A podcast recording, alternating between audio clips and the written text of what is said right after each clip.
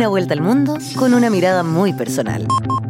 Escuchas a Amaro Gómez Pablos en Zoom Global, Zoom Global, un podcast de Pauta 100.5. Y cuando son las 6 con 47 minutos, ya lo escuchábamos, estamos aquí en el estudio con Amaro Gómez Pablos, que nos viene a, analizar en su Zoom global la crisis humanitaria que está ocurriendo en Gaza con la escalada de este eh, conflicto que es político, que es histórico, que es religioso. Multidimensional. multidimensional. ¿Cómo estás, Amaro? Buenas tardes. Muy bien. ¿Y tú, Cecilia? Qué gusto. y Gabriela, ¿qué tal? ¿Cómo estás, Amaro? Un abrazo. Muy bien. Qué bueno, Un me abrazo. alegra.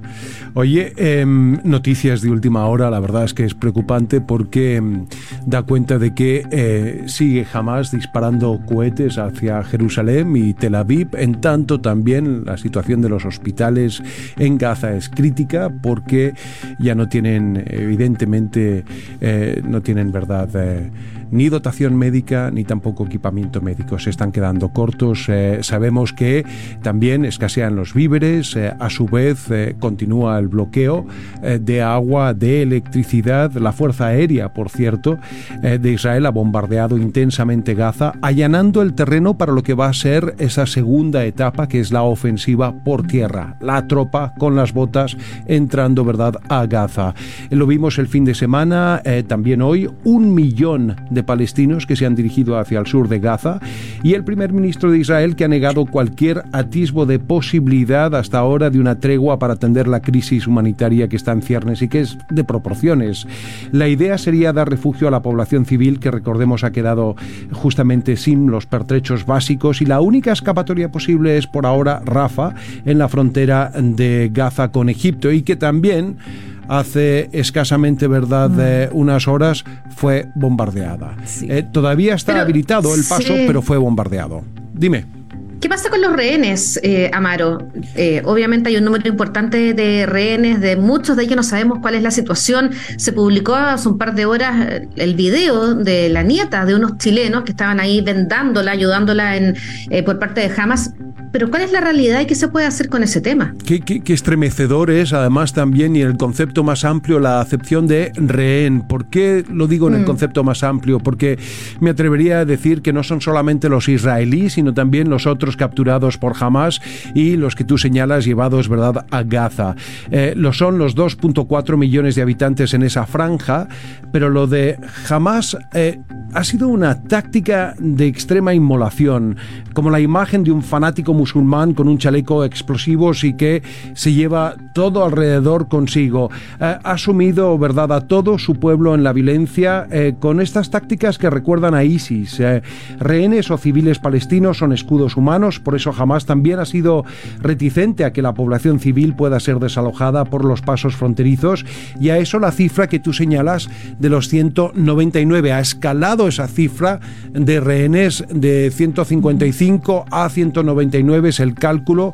Eh, Dos chilenas, eh, Mia eh, Shem, eh, de 21 eh, años, vista justamente bailando en ese famoso festival que fue blanco de los ataques, y lo más probable, Loren Garkovich, de 47 años, que trabajaba en un kibutz. ¿Qué es un kibutz? Es una cooperativa, ¿verdad?, agrícola.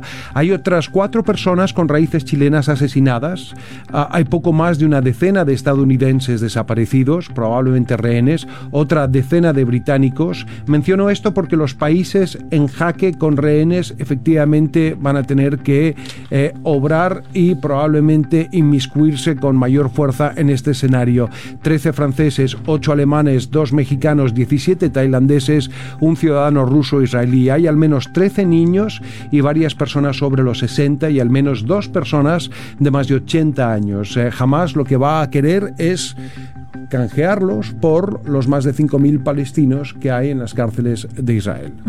Llama la atención, Amaro, algunas cosas. Eh, hoy día hablaba Benjamín Netanyahu, el primer ministro israelí, y planteaba que eh, había un llamado a la comunidad internacional a unirse porque jamás estaba actuando como había actuado el nazismo en la práctica. En la práctica lo que él está poniendo sobre la mesa es la guerra eh, o, o- o- o- o la, la- la Segunda Guerra Mundial en la práctica, que es todos contra el nazismo, porque esto eh, no, puede, no puede seguir ocurriendo. Eso como un aspecto a, observar.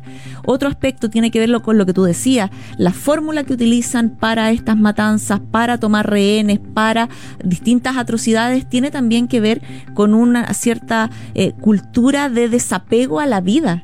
O sea, no hay respeto por la vida ni la propia, ni la de el resto en este conflicto, al menos por parte de este grupo eh, armado jamás em, que está ahí en, en, Gaza. El presidente de Estados Unidos ha dado su apoyo irrestricto a Israel, pero también llama la cautela. ¿Esto por qué ocurre?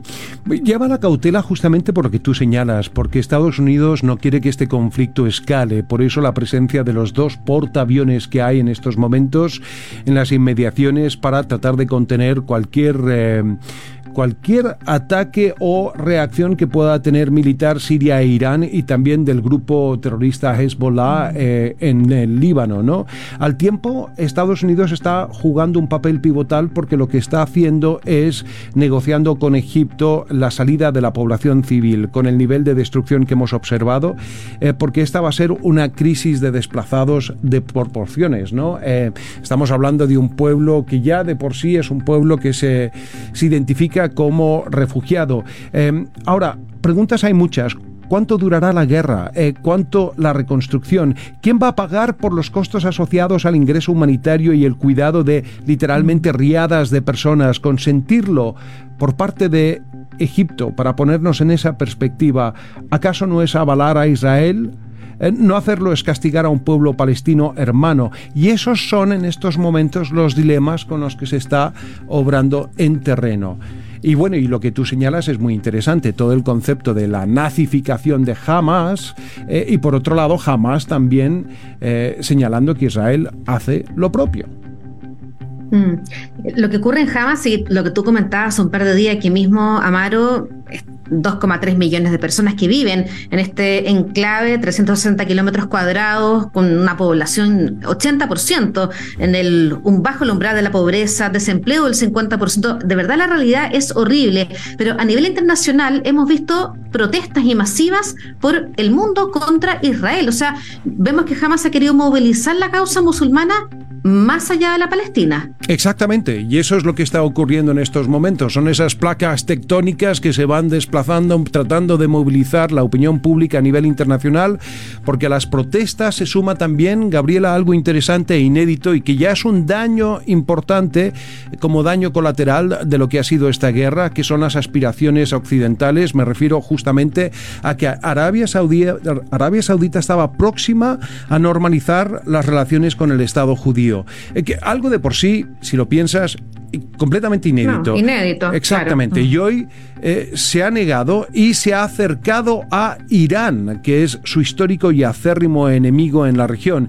China, lo interesante, está ganando terreno como principal socio comercial y estratégico en Oriente Próximo, eh, con ese acercamiento que ha propiciado entre Irán y Arabia Saudita y con una política además más pro-palestina.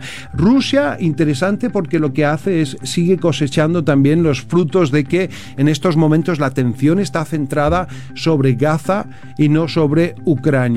Em, mm. Y a su vez, bueno, recordemos que el presidente de Irán eh, se ha reunido con los líderes de Hamas en Qatar. Qatar es una potencia petrolífera, pero que a su vez financia a Hamas y ha dicho que Israel obre con cuidado o el mundo se atenga a las consecuencias. Ese es el escenario en el que estamos. ¿Y cuáles son esas consecuencias? Se llegan a parar los pelos de... Las consecuencias son varias, eh, las hay en distintos frentes. Eh, eh, una escalada de la guerra o bien una nueva ola de violencia como las que hemos conocido en el pasado por parte de grupos islámicos radicalizados, o bien también un recorte en la producción del petróleo. Arabia Saudita, Irán y Qatar y otros se alinean. Ya sabemos lo difícil que ha sido para Europa justamente alejarse de su dependencia energética con Rusia, otro país que es gran productor de petróleo. Eh, y con esto se dispararía efectivamente la inflación que ya está golpeando a varias democracias occidentales, incluyendo la nuestra, a una menor escala, pero también la nuestra. Eh, Amaro, te quiero cambiar radicalmente de tema porque hay cosas que están pasando no solamente ahí, en Oriente Próximo también, en Ecuador y en Argentina. Partemos por Ecuador, eh, se despejó ya la incógnita en nuestro barrio con las elecciones en ese país. Hay un joven de 35 años que ha sido elegido presidente. Muy joven, dices tú. Eh, sí, Sí, son 35 años. Nunca antes en la historia de Ecuador se ha tenido a un mandatario, ¿verdad?, de, de 35 años. Es el más joven que jamás se haya conocido, haya conducido los destinos, ¿verdad?, de Ecuador. Es curioso porque es el hijo, además del hombre más rico de Ecuador, es un magnate cuya fortuna proviene de la exportación de, plátano, es bananero, literalmente, eh, pero sin la, la, la, la, acepción, ¿verdad?, negativa. Lo curioso es que no tiene partido propio, eh, propugna Novoa la libertad de empresa y un liberalismo económico y va a tomar posesión en diciembre por solamente 16 meses eh, después de que el actual mandatario, recordemos, disolviera la Asamblea y va a llamar a las elecciones. Eh, no lo tiene fácil porque recordemos que el país ha vivido además una espiral de mucha corrupción, de mucha violencia ligada justamente al narcotráfico y recordar también que uno de sus candidatos presidenciales fue precisamente asesinado. Sí, claro. Pero también tenemos elecciones en Argentina sí, está movido el está, vecindario. está, muy movido. Intensamente, intensamente además, la derecha empieza a ganar posiciones. Uruguay, Paraguay, Ecuador. Y va a quedar ahí un bloque de izquierda y un bloque de derecha porque en Argentina hay un candidato posible o probable, ¿o no? Bueno, eh, Gabriela nos puede hablar incluso con más autoridad, yo creo, eh, dada su, cercanía con todo lo que está aconteciendo allí, pero efectivamente se acerca una de las elecciones más inciertas de su historia reciente con un 140% de inflación interanual. Gane quien gane este 22 de octubre, la transición va a ser muy compleja hasta su asunción, que va a ser el 10 de diciembre. Eh, Tres candidatos, no dos, se disputan la jefatura de Estado. Está el eh, ultra... Eh, libertario, ultralibertario. Ultralibertario, efectivamente, Javier Milei, el ministro de Economía, Sergio Massa, difícil porque eh, los datos hablan por sí solos, 140% verdad de inflación, y la conservadora Patricia Bullrich. el mejor aspectado está es Milei, sin, sin lugar a dudas, el candidato verdad antisistema, eso es lo interesante, y que creció a través de redes sociales por fuera del radar de los medios y a su vez también eh, de, la red territorial que disponen los partidos. Y los jóvenes. Y los jóvenes. Eh, es interesante, pues es un fenómeno eh, prácticamente equivalente a Trump, si se quiere, pero en Argentina. Tal cual. Ahí ha estado entonces. Este... cierto, sí, está interesante acá el ambiente en, en, Argentina, tal como decía Amaro. Todo el mundo quiere saber qué va a pasar el domingo. Es la, la pregunta que se repite en todas las esquinas, en todos los bares, restaurantes, pero los datos son súper llamativos. Tú lo comentabas, pobreza eh, aumentó al primer semestre a 40%. Estamos hablando de 18,6 millones de argentinos que son pobres, 18,6 y la indigencia de 4,3 millones más el tema de la inflación. Así es que Está muy complicado. Exacto, y cómo lo hace Sergio Massa justamente para divorciarse de aquello siendo eh, parte del aparato administrativo, parte de aquello. Oye, un placer. Un abrazo. Muchas gracias, Amaro, por este Zoom Global. Una vuelta al mundo con una mirada muy personal. Escuchaste a Amaro Gómez Pablos en Zoom Global. Zoom Global. Síguenos en pauta.cl y en Radio Pauta 100.5.